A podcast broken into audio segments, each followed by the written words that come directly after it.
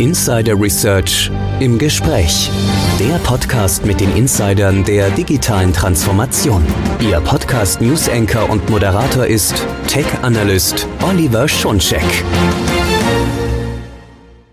Hallo und herzlich willkommen zu unserer neuen Ausgabe von Insider Research im Gespräch, der Podcast mit den Insidern der digitalen Transformation.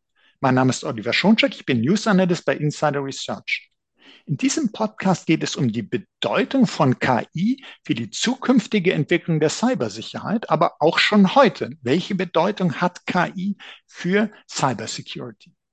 Nun, man kann sagen, aus meiner Sicht, KI ist ein zweischneidiges Schwert in der Security und sie kann bei Aufdeckung von Vorfällen und bei der Automatisierung von Security-Prozessen helfen, aber sie ist auch ein mächtiges Werkzeug in den Händen der Cyberkriminellen. Und da stellt sich die Frage, wie KI in der Cybersicherheit auch langfristig zu bewerten ist, welche Bedeutung sie erlangen wird. Darüber spreche ich nun mit Kevin Schwarz. Er ist Head of Field CTO International bei Zscaler. Hallo, Herr Schwarz. Guten Tag, Herr Schoncheck. Freut mich. Hallo, schön. Ja, schön, Sie wieder im Podcast zu haben. Ist gefühlt eine Ewigkeit her. Es tut sich unheimlich viel in der Security und wir haben jede Menge äh, Stoff, über den wir sprechen können. Und ich möchte die Gelegenheit nutzen, wenn ich so einen Insider wie Sie hier an der virtuellen Strippe habe, mal zu fragen, ein Security-Unternehmen wie Zscaler, wie bewertet das denn das Thema AI? Wo sehen Sie Anknüpfungspunkte zwischen Security und AI? Was ist da so Ihre Sicht? Ja, also erst einmal ist es natürlich ein sehr spannendes Feld. Alles andere, wenn ich das jetzt sagen würde, wäre natürlich gelogen. Aber bei AI geht es eben enorm viel um Daten. Das heißt, alle unsere Module, Systeme, Konzepte basieren auf Daten, wenn wir über das ganze weite Feld AI sprechen. Bedeutet, wenn wir in Richtung Sicherheit gehen, wie schützen wir diese Daten? Die Sicherheit der Daten wird hierbei immer mehr einfach zum wichtigen Themenfeld und damit müssen wir uns einfach tiefergehend noch beschäftigen, vielleicht noch tiefergehend, wie wir es heute eigentlich schon tun. Mein ChatGPT hat ja auch so ein bisschen vorgeführt, ähm, wo es mit der künstlichen Intelligenz hingeht. Ich glaube, wir hatten so einen kleinen iPhone-Moment Ende letzten Jahres, wo alle gesagt haben, oh wow, das, das wird natürlich die, die ganze Welt revolutionieren. Wobei jetzt aus, aus Unternehmenssicht gesprochen, also das Themenfeld AI, wie ich gemeint habe, ist sehr spannend, aber ist jetzt nicht neu. Das ist, glaube ich, so ein bisschen, was man hervorheben muss. Also das ist ein Thema, mit dem beschäftigen wir uns schon seit, seit mehreren Jahren. Also wir hatten damals eine Akquisition, ich glaube, zurückliegend in 2018, seitdem wir uns eben die Frage gestellt haben, hey, wie können wir eigentlich die Daten, die wir nutzen, besser und intelligenter einsetzen, um Unternehmen beziehungsweise unseren Kunden in höheren Schutz zu ermöglichen? Ja, und für uns stellt sich das so ein bisschen auf, auf drei Säulen eigentlich auf, wenn wir über das Thema AI sprechen. Bedeutet, wie können wir sicherstellen, dass Kunden AI sicher nutzen können? Wie können wir Produktinnovation auf Basis von AI schaffen? Bedeutet, wie können wir existierende Produkte potenziell verbessern und oder neue Produkte schaffen? Und wie können wir Kunden mit Hilfe von AI ähm, helfen, einfach ihre Sicherheit zu transformieren? Denn ich glaube, über verschiedene ähm, Herausforderungen, über die wir auch heute sprechen werden, die sind jetzt nicht sonderlich neu. Aber natürlich kriegen mit dem ganzen Thema AI, wie Sie auch gesagt haben, in falschen Händen nochmal eine ganz neue Bedeutung. Absolut. Und äh, was ich schon mal sehr wichtig und gut finde, äh, das Unternehmen C-Scaler beschäftigt sich also schon sehr lange auch mit AI. Äh, umso besser, Sie als Insider hier drin zu haben, denn diese Erfahrung hilft natürlich äh, bei der Bewertung, bei der Prognose, wie es da weitergehen könnte. Und so für die meisten Nutzenden war ja wirklich mit ChatGPT, hat man dann vorher immer gedacht, ah, künstliche Intelligenz, ein Thema der Zukunft, Science Fiction. Und plötzlich hatte man da was und da konnte man mit interagieren und kann man da gucken, wie reagiert das und äh, damit ist das so ein bisschen wirklich, wie Sie gesagt haben, iPhone-Moment, ist, ist auf einmal so in den Alltag reingehüpft und die haben gesagt, Mensch, da ist es schon und jetzt müssen wir wissen, wie wir damit umgehen. Und Sie sagten auch, einerseits geht es eben auch darum, wie kann es helfen, die Cybersecurity weiter zu transformieren, aber man muss ja auch die Nutzung von AI selbst absichern und eben dieses Missbrauchspotenzial. Und da habe ich mir mal die C-Scaler Threat Labs Studie angeschaut und die besagt ja, dass die Phishing-Angriffe um fast 50 Prozent angestiegen sind und dass es auch neue Phishing-Kampagnen gibt und gab, die durch die steigende Nutzung von KI-Plattformen, eben wie zum Beispiel ChatGPT, sich darauf zurückführen lassen. wie, das, das kann man sich da vorstellen. Wie sorgt denn KI vielleicht durch, zu höheren Angriffszahlen? Wie können sich denn Cyberrisiken dadurch erhöhen? Wie ist da der Einfluss von KI? Ja, sehr spannendes Feld. Also zum einen erstmal um zu klären, Red Labs, das ist unser eigenes Research-Team. Ganz interessant, was die auch immer wieder zusammenstellen. Die ähm, generell das, das Dokument, was sie beschrieben haben. Also ich, ich lese mir das auch immer wieder gerne durch und kann es auch jedem nur empfehlen. Ist wirklich interessant. Also die, das Potenzial, wo kommt das denn eigentlich her? Wie, wie, wie sehen wir zum Beispiel eine Steigerung von, von 50 Prozent in Phishing-Kampagnen? Also das eine ist natürlich, es, es gibt mehr und mehr Phishing-Kits, die wir auf dem Schwarzmarkt sehen, die im Endeffekt gekauft werden können. Das zweite ist, wir sehen eine Weiterentwicklung von neuen Angriffsszenarien. Ähm, ich, ich nenne jetzt mal den Begriff Phishing, allerdings nicht mit PH, sondern mit V am Anfang. Heißt, wir haben etwas gesehen, das ist auch intern bei uns im Unternehmen passiert, wo eine Voice Message an einen Mitarbeiter gegangen ist ähm, von einem VIP-Nutzer unserer Firma. Ich nenne jetzt keinen Namen und Titel. Ähm, allerdings wurde dann das Ganze unterbrochen und es folgte auch direkt eine WhatsApp-Nachricht. Diese WhatsApp-Nachricht hat im Endeffekt darauf abgezählt, dass man gesagt hat, wir haben uns am, am, Vorgespräch ein bisschen über die Infrastruktur unterhalten, dass die, die Internetverbindung sehr schlecht sei, man die nicht verstehen könnte, deswegen hat er auf die Voice Message gesprochen. Aber er bräuchte ganz dringend Hilfe gerade bei einer Überweisung, äh, weil er jetzt in Singapur ist und muss hier ganz dringend ein Geschäft tätigen das war schon sehr, sehr gut zusammengesetzt. Die Voice Message war aus Gesprächsfetzen einer Rede zusammengesetzt des VIP-Nutzers und auch die WhatsApp-Nachricht etc. war perfekt gefaked, beziehungsweise auch wie das Ganze vonstatten lief. Trotzdem war es sehr auffällig, der Mitarbeiter hat es gemeldet und es kam heraus. Was wir hierbei sehen, ist im Endeffekt eine perfekte Ausführung oder fast perfekte Ausführung von Social Engineering Attacken, wo KI beziehungsweise AI mehr und mehr zum Einsatz kommen wird, beziehungsweise davon müssen wir ausgehen. Das dritte ist aber allerdings auch, wenn wir uns an ChatGPT so ein bisschen ähm, ausrichten, wo denken wir denn, dass solche Tools uns helfen können, ist das meistens bei Tätigkeiten, wo wir sagen, geil, damit kann ich meinen, meinen Arbeitsalltag ver, verschnellern, beziehungsweise diverse Tätigkeiten vielleicht auch aus meinem Alltag herausstreichen. Ähnlich ist es bei den Angreifern. Das heißt, auch hier werden Tools wie ChatGPT und oder ähnliche eingesetzt, um zum Beispiel Schadcode ähm, beziehungsweise die Schaffung von Schadcode zu automatisieren, zu verschnellen, beziehungsweise Kampagnen, Phishing-Kampagnen etc., Elemente davon eben erstellen zu lassen und dann zusammenzuführen. Bedeutet, eine Verschnellung, beziehungsweise, sorry, Verschnellung ist so ein komisches Wort, die Beschleunigung von Angriffen beziehungsweise Phishing-Kampagnen führt dann ja auch automatisch eben zur Vermehrung.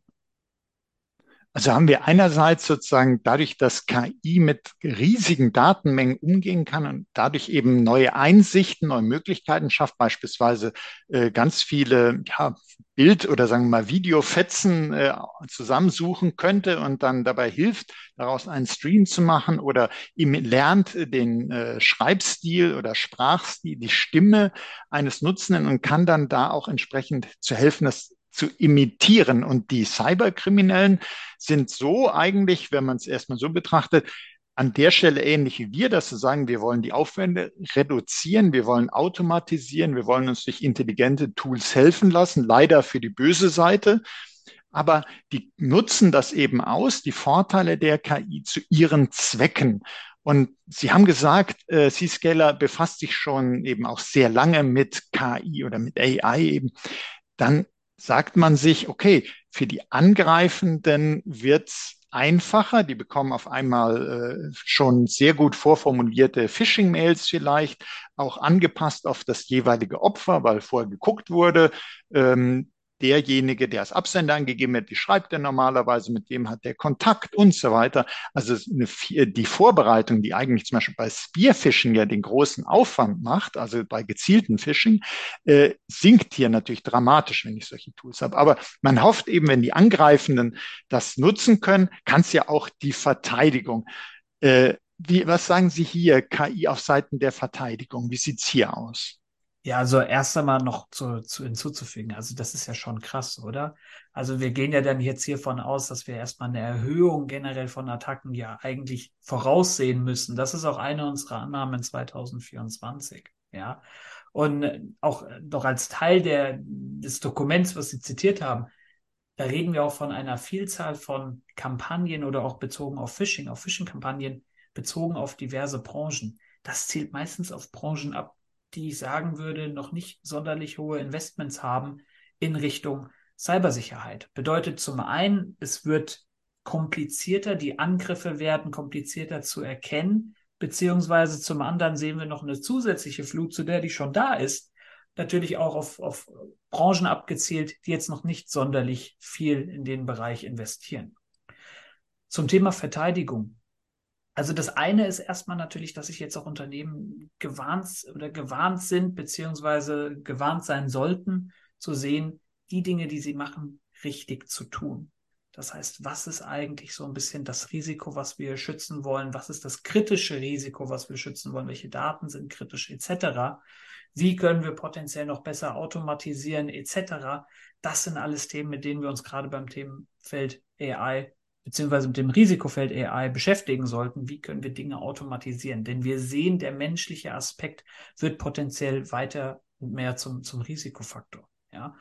Aber auch darauf nochmal einzugehen, die Probleme, die wir haben, das meinte ich ja auch am Anfang, sind so ein bisschen die, dieselben wie vorher. Wir haben Ressourcenengpässe, sei es Geld oder reden wir jetzt zum Beispiel über Headcount, potenziell menschliches oder prozessuales Versagen einfach die Prozesse diverse Dinge nicht erkannt haben. Und oder aber auch, wir nutzen jetzt so viele Tools und ganz viele tolle Sachen, die uns verkauft worden sind. Aber das bringt unsere Sicherheitsteams einfach schier an die Verzweiflung, weil wir haben jetzt so viele Signale und Alarme, welchen sollen wir denn überhaupt nachgehen? Und das ist dann, denke ich, auch der, das Themenfeld, wenn wir über AI-Einsatz im Sinne der Verteidigung sprechen sollen. Ja, wo können zum Beispiel Unternehmen wie Zscaler den Datenpool, den sie haben, noch effektiver, noch effizienter einsetzen, um Kunden wirklich diese Daten zu liefern, um sich besser zu schützen. Ja, also das ist zum Beispiel eins der Themenfelder, wo wir weiter versuchen, noch besser und optimierter eben ähm, aufgestellt zu sein. Denn dort liegt eine enorm große Chance, genau diese Probleme eben zu lösen, die Unternehmen haben, um intelligenter und besser gegen Angriffe auf KI-Basis vorgehen zu können. Also haben wir zum einen, dass Sie sagten es ja, sind durchaus bekannte Probleme, also Fachkräftemangel in der Security, aber eben auch jetzt zunehmend dann noch parallel dazu, die Komplexität der Security wird immer größer, man hat immer mehr Tools und als Folge davon hat man auch immer mehr Daten, die man gar nicht mehr ausgewertet kriegt, die korreliert werden müssten, wo man zu gut Deutsch den Wald vor lauter Bäumen oder den Angriff vor lauter Daten nicht mehr sehen kann. Und das ist natürlich gefährlich. Man hat ganz viele Informationen und wir sind dann irgendwann nicht mehr Herr der Lage, so das Gefühl, weil es, äh, man ist umringt von Events, aber man kommt gar nicht mehr hinterher, überall reinzuschauen. Ist das jetzt ein echter Angriff oder äh, war das jetzt nur das eigentlich erhoffte Weihnachtsgeschäft, was zu mehr Zugriffen geführt hat, so das klassische Beispiel, wo man plötzlich sagen kann, oh, eine DDoS-Attacke und stattdessen sind es mal doch gewollte Nutzende, die zugreifen. Also braucht man einfach viel, viel Know-how auf menschlicher Seite, aber eben auch viel Rechenpower, um die ganzen Daten zu analysieren. Haben Sie denn ein paar Beispiele noch für uns, wie KI heute schon in der Security hilft? Ja, definitiv. Also das eine Beispiel, was ich immer am, am, tollsten finde, ist, wenn wir über so den, den heiligen Gral der Sicherheit reden, nämlich über die Erkennung von, von Zero-Day-Angriffen beziehungsweise Attacken das ist ein Thema, weil ich glaube, wenn wir über den, den Durchschnitt, das ist ja auch alles, wie gesagt, jetzt nichts Neues, aber so, so, eine Attacke meistens, wenn durchgeführt, unerkannt bleibt, dann können Angreifer über einen längeren Zeitraum, ich glaube, CrowdStrike hatte was von 180 Tagen oder Kaspersky im, im, im Durchschnitt gesagt, die, die potenziell Angreifer sich in, im Netzwerk rumtreiben können, um, um Daten abzugreifen. Ja, das ist ja jetzt sage ich mal wirklich dann Champions League im, im Fußballjargon, mit der wir uns beschäftigen sollten. Ein Beispiel, was ich hierbei nennen will, ist zum Beispiel zu sagen Emotet. Emotet gibt es, glaube ich, seitdem ich mich mit Sicherheit beschäftige, ja, beziehungsweise davor die, die, die Vorväter des Ganzen. wir haben Emotet schon in verschiedensten Formen blockiert, mit über diverse Jahre. Allerdings fungieren Angreifer oft auch nach dem Prinzip der Faulheit und nehmen einfach existierende Malware oder Schadsoftware und schreiben die einfach in diverser Form um, so dass wir, wenn wir zum Beispiel signaturbasiert ag agieren würden bei unseren Schutzmechanismen, das potenziell nicht erkennen würden. Weil bisher haben wir noch keinen Patch, wir kennen es noch nicht. Es würde nicht irgendwie einen Alarm ähm, los, los kreieren, der uns im Endeffekt warnt, dass hier was passiert wie können wir auch mit AI beziehungsweise mit Machine Learning Modelle nutzen, um zu erkennen, hey, ich kenne dich zwar nicht zu 100 Prozent, aber du kommst mir doch sehr bekannt vor. Du siehst mir doch sehr stark nach Emotet aus. Daher würde ich generell empfehlen, dass wir dich erst einmal blockieren, bis wir dich komplett verstanden haben aber du bist mir einfach zu riskant. Das heißt, wie können wir hier auf Wahrscheinlichkeiten, auf Mustererkennung arbeiten, um Dokumente, um Dateien zu erkennen, die wir potenziell vielleicht vorher so noch nicht gesehen haben, aber doch sehr aus vergangenheitsbasierten Daten und oder Mustern eben sehr deutlich erkennen können, hey, da, da ist was faul. Mhm.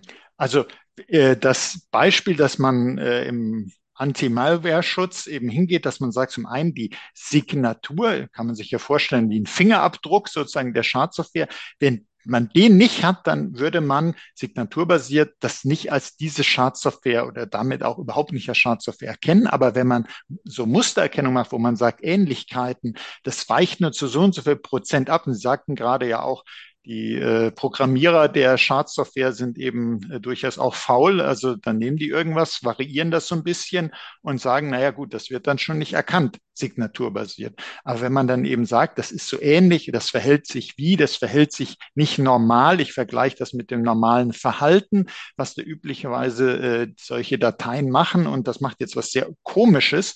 Diese Zugriffe, die da stattfinden, sind ungewöhnlich und äh, dann reagiere ich da schon drauf.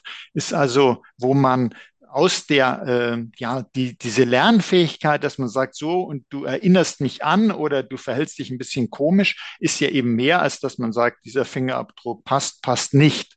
Äh, und da ist das auf alle Fälle ja schon auch eine längere Zeit eine wichtige Hilfe. Und Sie sagten uns, eingangs auch eine Säule Thema Security und AI ist eben auch, dass man die Nutzung von AI-Tools wie ChatGPT sicherer machen sollte. Und da interessiert sicherlich ganz viele Hörerinnen und Hörer, weil man eben davon immer wieder auch liest, äh, Vorsicht, damit sind Risiken verbunden und da könnten Daten abfließen und das könnte zu was genutzt werden, was es nicht soll.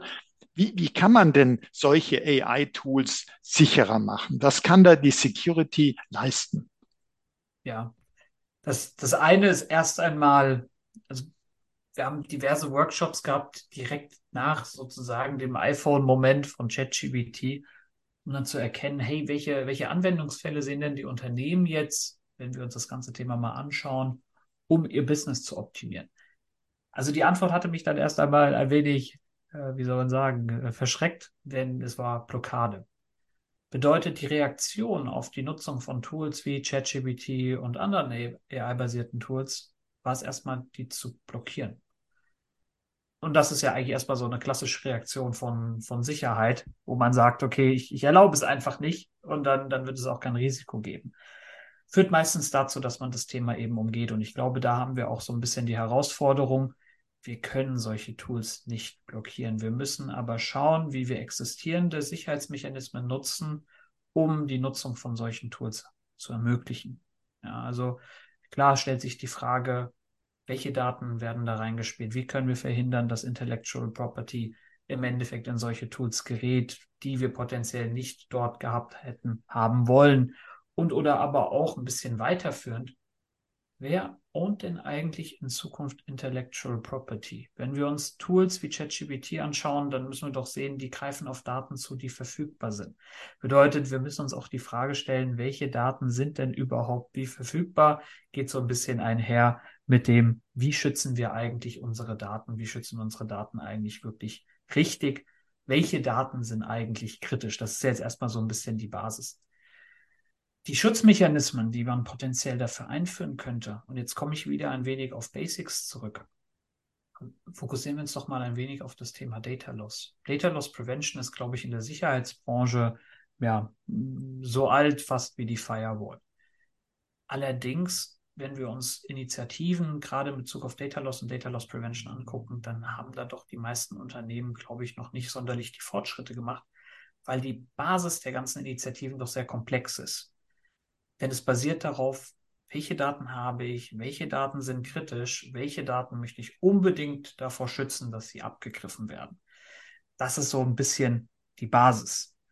Wenn wir uns jetzt anschauen, okay, wie, wie sieht das zum Beispiel auch Z-Scaler etc.? Ja, da, dazu kann ich gerne ein bisschen was sagen. Aber wie gesagt, es geht für uns im Endeffekt im Grunde um die Basis zu sagen, so oder so sind das jetzt weitere Anwendungen, die genutzt werden müssen eigentlich schon, denn Unternehmen werden diese nutzen, um auch weitere Innovationen zu schaffen, Optimierungen hervorzurufen etc. Das heißt, IT muss dem Business dies ermöglichen. Wie können wir das im Endeffekt mit herkömmlichen Mitteln und oder ähnlichen Mitteln im Endeffekt absichern, damit wir jetzt hier nicht noch zu einer weiteren Komplexität führen oder zu einem neuen Themenfeld, wie zum Beispiel Data Loss Prevention, sondern eher darauf achten, wie können wir das optimieren bzw. automatisieren etc. Und ich glaube, das zeigt eben auch sehr gut, wie wichtig es eigentlich ist, sich in der Cybersicherheit Grundprinzipien äh, zu setzen oder sich daran zu halten, dass man eben hingeht, auch wenn es um so neue Themen geht wie AI, dass man erstmal immer hingeht und sagt, ich muss das, was ich schützen will, ja erstmal, ich muss wissen, was habe ich, äh, wie, was ist das genau, welch, welcher Schutzbedarf besteht und ich muss also risikoabhängig, äh, datenbezogen vorgehen. Und äh, jetzt ist da, wie Sie uns ja beschrieben haben, sind da neue Tools, die man nicht einfach blockieren kann. Es gibt ja jetzt schon Vorstellungen, dass, glaube ich, bis 2035 soll es keinen Arbeitsplatz mehr geben, wo nicht AI-Tools irgendwie zum Einsatz kommen kann man ja immer äh, überrascht sein, ob das noch früher kommt, ob es genau dann kommt oder später, ist ja bei Prognosen immer so eine Sache, aber die Tendenz ist einfach da und äh, blockieren ist keine Lösung, sondern äh, wissen die auch in anderen Bereichen, äh, wenn irgendwas für interessant oder wichtig, nützlich erachtet wird, die Nutzenden finden ihre Wege, um das zu verwenden. Da kann man äh, noch so äh, tolle Ideen haben. Man muss also gucken, dass man eine geschützte, sichere Nutzung hinbekommen.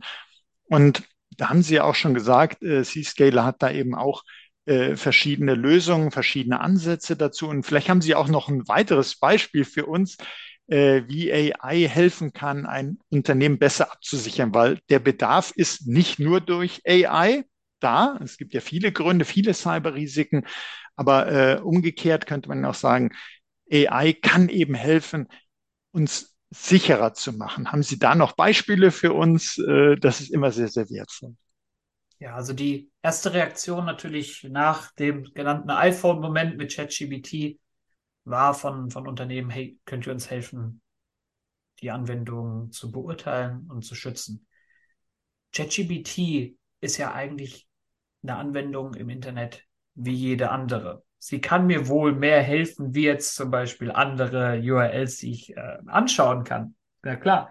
Aber von, von den Schutzmechanismen her geht das doch sehr, sehr einher mit, mit anderen ähm, URLs, die wir sonst im Endeffekt schützen. Bedeutet, die, die erste Reaktion, die wir auch hatten, war zu sagen, hey, lass uns doch eine, eine URL-Kategorie bauen. Dort kommen alle AI-basierten Tools rein. Wir helfen Unternehmen im, erst, im ersten erstmal zu verstehen, welche Tools werden überhaupt genutzt wie riskant sind diese Tools? Also sozusagen einfach eine Erweiterung, sagen wir mal, von der Beurteilung, klassisch Stichwort Shadow IT vorzunehmen, zu sagen, hey, diese Tools machen Folgendes, haben folgende Risikoqualifizierung.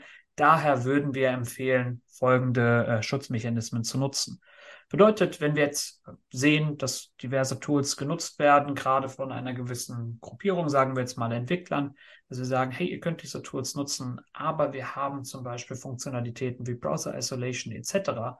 potenziell schon im Katalog, die wir sagen, okay, nutzt dieses Tool, wir verbieten dir aber jegliche Interaktion. Wir, wir lassen dich sozusagen dieses Tool nutzen. Wir überprüfen aber zum Beispiel, welche Daten du dort eben eintragen, beziehungsweise versuchst einzutragen, um zu überprüfen, dass keine Intellectual Property die Unternehmung eben verlässt.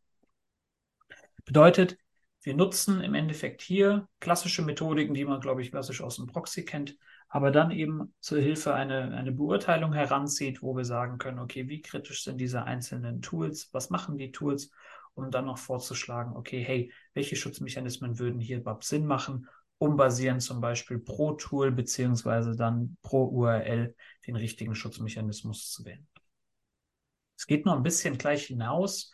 Ähm, also wir können das so ein bisschen ausführen, denn das ist jetzt mal so ein, so ein wirklich banales Beispiel, wenn Sie mich fragen, wo wir einfach sagen, gut, das ist ja jetzt echt kein Rocket Science. Ja, aber es ist ein effektiver Weg, um genau solchen Applikationen eben auch den, den richtigen Schutz eben aufzuerlegen. Und dass man wirklich hingeht, so wie Sie uns das ja aufgezeigt haben, dass man nicht sagt, oje, oje, äh, das ist ein AI-Tool, äh, kriege ich nie in den Griff, sondern dass man das richtig analysiert und sagt, wie interagiere ich damit zum Beispiel? Ja, über einen Browser, wie jetzt äh, mit irgendeiner Website auch und äh, was mache ich da und welche Schutzmechanismen kann ich denn darauf anwenden? Dann wird man das ein oder andere äh, anpassen, wird vielleicht sagen, ja, wir gucken jetzt mal, dass wir da spezielle Regelwerke entwerfen, dass man eben kontrollieren kann, welche Daten dürfen rein, welche raus und äh, das darauf anpassen, aber dass man eben schaut, wie man mit den Security-Ansätzen die für solche äh, webbasierten äh, Systeme da sind, wie man auch äh, da AI-Tools in den Griff kriegen kann. Und vielleicht können wir noch in einen anderen Bereich reinschauen. Wir haben eben so über Malware-Schutz gesprochen, so Sandboxing. Das ist ja auch so eine ganz äh, interessante Kiste auf gut Deutsch. Ähm, wie, wie kann denn KI hier helfen, äh, um das effektiver zu machen oder vielleicht umgekehrt? ist KI vielleicht auch eine Möglichkeit äh, zu versuchen, Sandboxing auszutricksen oder wie ist da die Beziehung? Also das würde ein bisschen darauf abzielen, auf eins der Beispiele, die ich eben genannt habe, wo wir gerade im, Bereich Sandboxing eben KI beziehungsweise Machine Learning nutzen, um zu erkennen, hey, wer oder was bist du? Ich kenne dich nicht zu 100 Prozent, du hast mir aber doch jeweilige äh, Merkmale, die ich schon von mhm. vorherigen Attacken beziehungsweise Angriffen kenne. Ja, also das ist da, denke ich, so das, das deutlichste Beispiel, was man, was man heranziehen kann, ähm, um das eben zu erklären. Ja. Mhm. Also kann man, ist sozusagen die Erweiterung äh, dessen, dass man eben sagt, äh, Schadsoftware äh, erkennen. Man guckt eben, wie die sich dann in einer isolierten, kontrollierten Umgebung verhält, guckt eben, äh, was macht die und muss dann hingehen und sagen, ähm, na ja, die Internetkriminellen sind ja auch nicht blöd, die haben ja schon früher immer versucht, haben gesagt, wenn ich, ich versuche zu erkennen, ich bin in einer Sandbox, und dann warte ich erstmal ab und die guckt in der Regel so und so lange, ich mache mal nichts und wenn ich da entlassen werde aus dem Ganzen, dann lege ich los oder ich warte noch neun Monate. Die haben ja immer erstaunlicherweise sehr viel Zeit, wenn sie mal drin sind und äh, halten sich im Hintergrund. Irgendwann schlagen die durch äh, und schlagen die auch zu. Und äh, da könnte natürlich, äh, kann man zum einen ja versuchen, die Sandbox zu tarnen und auf der anderen Seite versuchen die natürlich immer wieder die Sandbox zu erkennen. Ist also auch hier immer so ein Hin und Her, wie es ja zwischen den Angreifern und den Verteidigern ist. Und äh, KI kann auf alle Fälle ja helfen, wie Sie uns beschrieben haben, Verdächtiges besser zu erkennen, weil man da eben sowohl Verwandtes sehen kann, sieht aus wie, oder eben Abweichungen, ist eine Anomalie zu dem, wie es sein sollte. Und Vielleicht können wir noch mal so bei den äh, Möglichkeiten von KI noch mal schauen, was C-Scale hat ja eine ganze Reihe von, von Lösungen, wo KI eine Rolle spielt. Sie haben uns ja eingangs gesagt, dass Sie damit auch schon sehr lange arbeiten. Und wenn ich mir jetzt so ein Thema angucke, was wirklich auch in aller Munde ist und was eben gerade in Zeiten von Hybrid Work noch wichtiger geworden ist, wenn wir so denken an Zero Trust oder an SSE, wie können Sie denn uns hier äh, noch ein bisschen mehr Einsichten geben, wie KI hier hilft? Also ich könnte mir vorstellen, es ist ja, sind ja risikobasierte Ansätze, dass ich risikobasiert einen Zugriff erlaube oder nicht oder bestimmte Zugriffe nur erlaube. Ist KI hier sozusagen nochmal eine Unterstützung, die Risiken besser greifbar zu machen oder wie, wie geht das? Ja, also auch hier wieder die Herausforderung, die Unternehmen haben. Also das Risiko ist verstanden, die Initiativen, wie Sie beschrieben haben, gehen in Themen wie, okay, wie adaptiere ich eine Architektur auf Basis von Zero Trust Prinzipien oder wie es Gartner nennt, Secure Service, Security Service Edge. zieht ein bisschen auf dasselbe hinaus, wenn Sie mich fragen. Aber wie bei solchen Initiativen machen wir jetzt Fortschritte? Und die Herausforderung ist oft auch hier wieder eine andere, die Unternehmen haben. Denn wenn wir uns um das Thema Zero Trust beschäftigen, dann reden wir darüber, okay, wir möchten im Endeffekt segmentieren auf Basis von Least Privileged Access Prinzipien. Prima. Wissen wir denn überhaupt, wer oder was Zugriff zu welchen Anwendungen und Daten benötigt? Meistens die Antwort nein. Haben wir denn eine gute Struktur in unserem Identity, in unserer Identity-Lösung? Die Antwort ist meistens nein. Kennen wir die Application Owner der einzelnen Applikationen? Können wir die vielleicht fragen, wer Zugriff zu den Anwendungen braucht oder welche kritischen Daten daran verarbeitet werden und daraus die Kritikalität der Anwendung zu erkennen? Die Antwort ist meistens nein. Wie können wir AI hierbei einsetzen, um Unternehmen zu helfen? Wie können wir die Transparenz, die man gewinnt, hey, folgende Nutzer greifen auf folgende Anwendungen zu nutzen, um potenziell Muster zu erkennen, um Empfehlungen auszusprechen. Ich gebe mal ein Beispiel. Wir haben eine Gruppe an Mitarbeitern, die zum Beispiel auf Accounting-Anwendungen zugreift. Wäre es vielleicht naheliegend, dass die Gruppe an Nutzern, von der wir hier reden, eine Accounting-Gruppe ist? Fragezeichen. Wenn ja, sind dann die Anwendungen, auf die zugegriffen werden, vielleicht notwendig einzig und allein für die Gruppe an Nutzern des Teams Accounting? Dann können wir hierbei auch eine Policy vorschlagen beziehungsweise eine Policy bauen. Heißt, jede weitere Anwendung, die potenziell die ähnliche Gruppe darauf zugreift, ist das vielleicht eine weitere Anwendung, die potenziell nur Gruppe Accounting benötigt? Wenn ja, cool, dann können wir hierbei die Policies dementsprechend anpassen. Das Beispiel, was ich erklärt habe, zielt darauf ab, generell granularer in dem zu werden, was man eigentlich vorhat und noch besser erkennen kann, was vielleicht kritisch ist, was zusammenhängt, um auch das Risiko zu mitigieren, wer oder was hat vielleicht doch auch in einer nach Zero Trust Prinzipien segmentierten Welt vielleicht auch noch sehr ungranularen Zugriff. Um dieses Risiko zu mitigieren, haben wir dort zum Beispiel diese Überlegungen angestrebt. Das heißt, bei uns nennt sich das AI-basierte Segmentierung. Heißt, das kann man im Endeffekt nutzen, um genau diese Empfehlungen, wie ich sie beschrieben habe, eben heranzuziehen, ist oft genau dann effektiv, wenn wir sagen, Unternehmen kennen zwar ihre kritischsten Anwendungen, daher vielleicht auch die Nutzergruppen, zielt aber meistens so auf, sagen wir mal, 20, 30 Anwendungen ab. Meist am Unternehmen aber mehrere tausend Anwendungen, zum Beispiel in ihrem internen Unternehmensnetzwerkskontext. Dort wird es dann zum Beispiel, je weiter wir gehen wollen, komplizierter dort Fortschritte zu machen. Hier hilft AI doch schon enorm und da sehen wir auch noch ein weitergehendes Potenzial. Also hätten wir hier wieder einen Bereich, wo wir als Mensch äh, ja vor der Komplexität zurückschrecken oder das kaum auch beherrschen können, wenn man guckt, die vielen Anwendungen, die verschiedenen Berechtigungen, die Gruppen, die Rollen. Und äh, oftmals, Sie haben es uns ja gesagt, äh, fehlt da eben die Transparenz, ist die Regeln, die sind zu grob die äh, sind nicht aktuell und da kann eben KI auch äh, helfen, bessere Policies zu bauen und zu kontrollieren, ob die eingehalten werden. Ist also auch ein Riesenfortschritt durch die Transparenz, durch die bessere Regelung. Und ich denke, äh, so Use Cases in der Security für KI gibt's äh, ganz, ganz viele. Und äh, vielleicht können Sie uns da noch zu zweien, die mir da jetzt noch einfallen, auch noch was sagen. Und zwar Preach Prediction und Risk 360. Was, was können Sie uns denn dazu sagen? Ja, also das sind zwei Themen, die wir jetzt auch auf unserer Kundenkonferenz angekündigt haben. Also Risk 360 spielt im Endeffekt darauf ab. Ich hatte anfänglich gesagt, wir haben inzwischen als Unternehmen so viele Tools gekauft. Super. Ja, finde ich ganz, finde ich ganz toll. Allerdings müssen wir diese Tools auch richtig nutzen.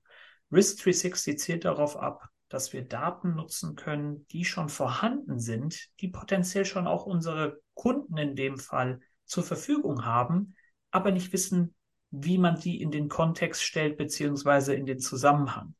Wie sind zum Beispiel, wie ist die Plattform als solche konfiguriert? Gibt es Optimierungsmöglichkeiten? Gibt es Risiken, die wir potenziell schnell mitigieren können? Das Ganze zu qualifizieren und auch zu quantifizieren, darauf zielt Risk 360 ab. Bedeutet, wie können wir Empfehlungen aussprechen auf Basis von Risikomitigierung an unsere Kunden, um zu sagen, hey, guck mal, hier habt ihr große Risiken. Eure Mitbewerber machen Folgendes. Wir würden euch auch Folgendes empfehlen. Daher bitte überlegt euch, ob folgende Schritte nicht sinnig sind, denn das Risiko dahinter ist quantifizierbar, zum Beispiel mit Euro. Es gibt auch noch einen, einen, anderen Bereich in dem Sinne, wo wir eben schauen, wie können wir die Daten nutzen, wenn es um Lizenznutzung als solche geht, etc. Heißt, Risk 360 ist ein ganz spannendes Themenfeld, wo wir einfach die Daten nehmen, die da sind, korrelieren die anders und setzen sie in einen Zusammenhang, der Unternehmen hilft, Risiken beziehungsweise Anwendungsfälle zu mitigieren beziehungsweise angehen zu können. Breach Prediction finde ich persönlich hochspannend. Denn die Sicherheit war immer oder oft leider darauf fokussiert, dass wir retrospektiv etwas vornehmen. Wie es der Name schon verrät, ist der Ansatz von Breach Prediction genau das Gegenteil. Wie können wir eigentlich Angriffe erkennen, bevor sie passieren?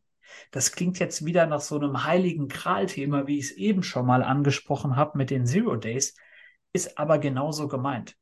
Bedeutet, wir hatten es auch anfänglich, wir haben ganz viele Tools im Einsatz, ganz viele verschiedene Systeme. Wir haben eigentlich auch eine Vergangenheitsbasis an Daten, die man nutzen kann. Zum Beispiel auch unsere Plattform. Aber denken wir auch an verschiedenste andere Plattformen, die Unternehmen im Einsatz haben. Wie können wir all diese Intelligenz eben nutzen, um vorauszusagen bei diversen Schritten, was ist die Wahrscheinlichkeit, dass etwas eintritt? Was ist die Wahrscheinlichkeit, wenn zum Beispiel Kevin Schwarz jetzt auf eine gewisse Phishing-E-Mail geklickt hat, reingefallen ist, draufgeklickt hat, etc. Die Wahrscheinlichkeit ist potenziell gering, weil die Sicherheitsvorkehrungen, die getroffen worden sind, als Teil der Nutzung, sagen wir jetzt mal von Zscaler, dazu geführt haben, dass die weiteren Schritte blockiert bzw. eingeschränkt worden sind. Potenziell haben wir aber diese Schritte noch nicht konfiguriert. Das heißt, Breach Prediction zielt darauf ab, hey, folgender Hinweis, liebes Unternehmen, wir sehen Folgendes passieren und auf Basis der Vergangenheit beziehungsweise der Signale, die wir bekommen, können wir dir mit folgender Wahrscheinlichkeit voraussagen, als, was als nächstes geschieht. Daher empfehlen wir dir folgende Schritte zu tun, beziehungsweise haben wir folgende Schritte unternommen. Und das ist, denke ich, ein ganz spannendes Feld, wo wir sehen, dass Sicherheit als solches zusammenarbeiten muss. Wie können wir die verschiedenen Informationen, die vorhanden sind, effektiv und effizient nutzen? Aber eben auch auf Basis von AI und ML-Modellen im Endeffekt zu einer Vorheraussage kommen. Wie groß ist das Risiko und die Eintrittswahrscheinlichkeit? Und zur Empfehlung, welche Schritte schlagen wir jetzt vor, beziehungsweise haben wir getätigt für dich, um im Endeffekt das Risiko einer Kompromittierung zu verhindern.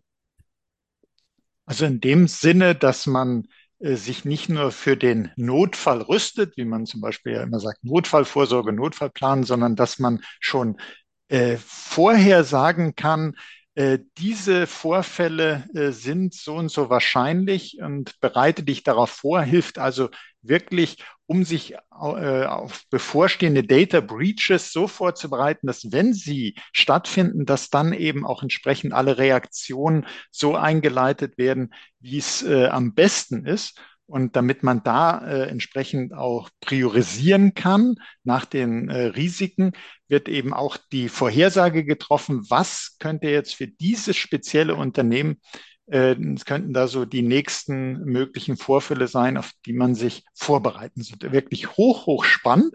Und jetzt haben wir ja äh, so auch äh, zu Recht natürlich geschaut, wie äh, AI der Security weiterhelfen kann. Und wir haben auch gesagt, die Gegenseite hat das Potenzial natürlich auch für sich erkannt. Wir haben über Phishing gesprochen.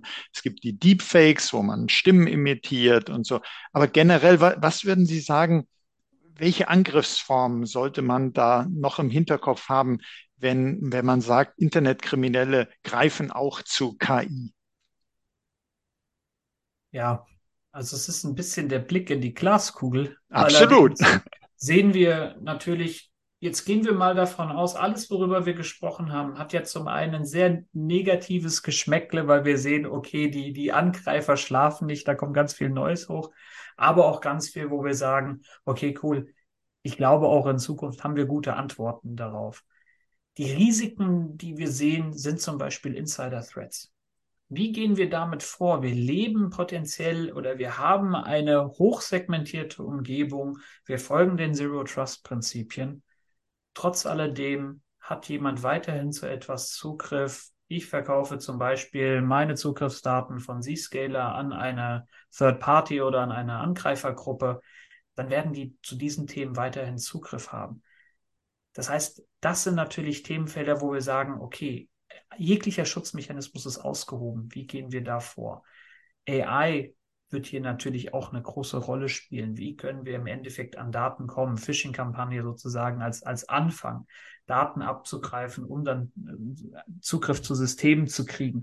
Das sind natürlich dann weitergehende und tiefergehende Probleme, mit denen wir uns beschäftigen müssen und Herausforderungen.